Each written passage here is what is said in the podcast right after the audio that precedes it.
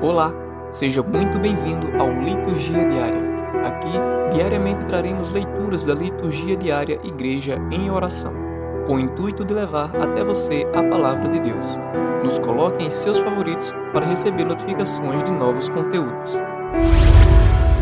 Oração do Dia Depositando nossa confiança e esperança no Senhor e produzindo frutos de atenção e cuidado em favor de nossos irmãos e irmãs, especialmente dos mais necessitados, receberemos de Deus a consolação.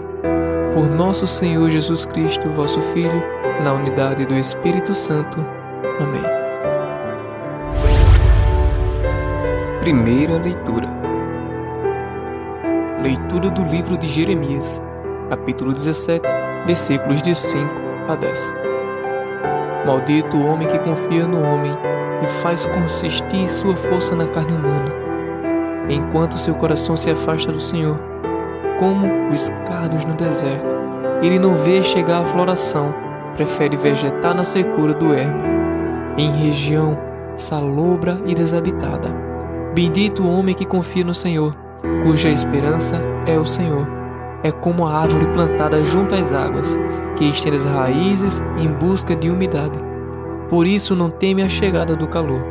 Sua folhagem mantém-se verde não sofre míngua em tempo de seca e nunca deixa de dar frutos.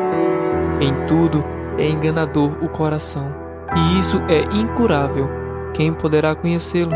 Eu sou o Senhor, que perscruto o coração e provo os sentimentos, que dou a cada qual conforme o seu proceder e conforme o fruto de suas obras.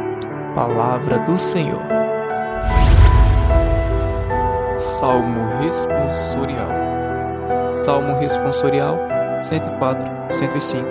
Lembrai sempre as maravilhas do Senhor. Mandou vir então a fome sobre a terra e os privou de todo o pão que os sustentava.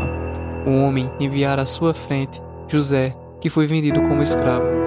Lembrai sempre as maravilhas do Senhor. Apertaram os seus pés entre grilhões e amarraram seu pescoço com correntes, até que se cumprisse o que previra, e a palavra do Senhor lhe deu razão. Lembrai sempre as maravilhas do Senhor. Ordenou então o rei que o libertasse. O soberano das nações mandou soltá-lo. Fez dele o senhor de sua casa e de todos os seus bens despenseiro. Lembrai sempre as maravilhas do Senhor. Evangelho Proclamação do Evangelho de Jesus Cristo segundo Mateus, capítulo 21, versículos de 33 a 43 de 45 a 46. Naquele tempo, dirigindo-se Jesus aos chefes dos sacerdotes e anciãos do povo, disse-lhes: Escutai esta outra parábola. Certo proprietário plantou uma vinha, pôs uma cerca em volta, fez nela um lugar para esmagar as uvas e construiu uma torre de guarda. Depois, arrendou-a aos vinhateiros e viajou para o estrangeiro. Quando chegou o tempo da colheita, o proprietário mandou seus empregados aos vinhateiros para receber seus frutos. Os vinhateiros, porém, agarraram os empregados, espancaram um, mataram a outro e ao terceiro apedrejaram. O proprietário mandou de novo outros empregados, em maior número do que os primeiros, mas eles os trataram da mesma forma. Finalmente, o proprietário enviou-lhes o seu filho, pensando: Ao meu filho, eles vão respeitar. Os vinhateiros, porém, ao verem o filho, disseram entre si: Este é o herdeiro. Vinde, vamos matá-lo e tomar posse de sua herança. Então agarraram o filho, jogaram-no para fora da vinha e o mataram. Pois bem, quando o dono da vinha voltar, o que fará com esses vinhateiros? Os sumos sacerdotes e anciãos do povo responderam: Com certeza mandará matar de modo violento esses perversos e arrendará a vinha para os outros vinhateiros que lhe entregarão os frutos no tempo certo. Então Jesus lhes disse: Vós nunca leste nas Escrituras? A pedra que os construtores rejeitaram tornou-se a pedra angular. Isto foi feito pelo Senhor e é maravilhoso aos seus olhos? Por isso eu vos digo: o reino de Deus vos será tirado e será entregue a um povo que produzirá frutos. Os sumos sacerdotes e fariseus ouviram as parábolas de Jesus e compreenderam que estava falando deles procuraram prendê-lo, mas ficaram com medo das multidões, pois elas consideravam Jesus um profeta. Palavra da salvação. Reflexão sobre o Evangelho.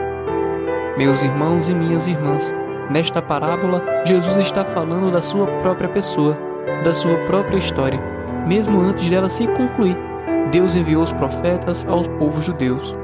E esses mesmos profetas foram todos mortos por eles. Depois, Deus enviou seu próprio filho, que seria também morto pelos arrogantes líderes judaicos, movidos pela inveja.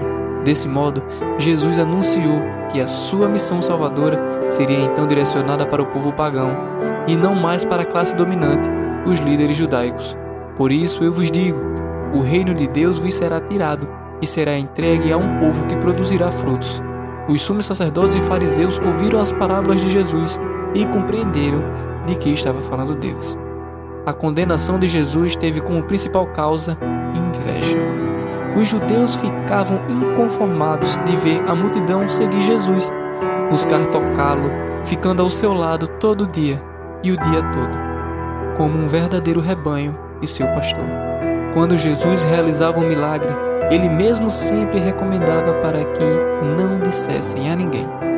E isso era por causa dos líderes religiosos que tinham muita inveja da sua força sobrenatural. A outra grande causa da condenação injusta de Jesus foi causa política. Os líderes religiosos usavam a religião para o enriquecimento próprio. O templo era um grande centro cultural, religioso e comercial. Ali vinha gente de vários lugares e deixavam muito dinheiro. Os peregrinos compravam animais provenientes das fazendas dos próprios saduceus para efetuar os sacrifícios. Jesus era contra tudo isso e disse: Eu quero caridade e não sacrifício. Os animais eram sacrificados pelo perdão dos pecados das pessoas que realizavam o referido sacrifício.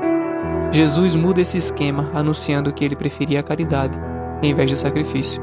Aqui podemos notar duas coisas que muito irritavam os líderes judaicos: o fato de Jesus se anunciar como Deus, dizendo eu quero, e a outra era o fato de Jesus estar estragando os negócios dos poderosos daquele tempo, pois o comércio de animais para ser usados no sacrifício pelos pecados individuais, animais esses que eram provenientes de suas próprias fazendas. Notamos assim que era necessário arrumar um meio de matar Jesus sem que o povo não se revoltasse contra os donos do poder religioso e político, em conluio com os dominadores romanos. E isso não foi muito fácil, pois, após ser interrogado pelo representante do poder do Império Romano naquela região, veja o que ele disse: Não encontrei nenhum delito neste homem. Desse modo, Pilatos, no gesto de quem tira das suas costas qualquer culpa, pela condenação daquele inocente, pedindo a vasilha com água, lavou as mãos, como quem queria dizer: Não me culpem pelo que possa acontecer com ele. Deixando assim Jesus nas mãos dos seus algozes os doutores da lei e os fariseus, que então providenciaram a execução da sua pena injusta, eliminando o Filho de Deus. Os poderosos daquele tempo ignoravam o sofrimento dos pobres. Jesus, pelo contrário, se dirigiu aos famintos e doentes, curando as suas enfermidades, até dando de comida em abundância, como foi o que aconteceu no caso da multiplicação dos pães e dos peixes. Aconteceu antes e sempre irá acontecer Todo aquele que defender os direitos dos fracos irão incomodar os poderosos, e as consequências virão, mas Deus é pelos humildes, pois sua preferência é por eles. Mataram Jesus, mas ele ressuscitou glorioso, e com certeza aqueles que tramaram a sua condenação estão no fogo eterno, e continuarão lá, para todo sempre. Deus não abandona aqueles e aquelas que se importam com os fracos e oprimidos. E este foi mais um Liturgia Diária não esqueça de nos favoritar. Espero você na próxima.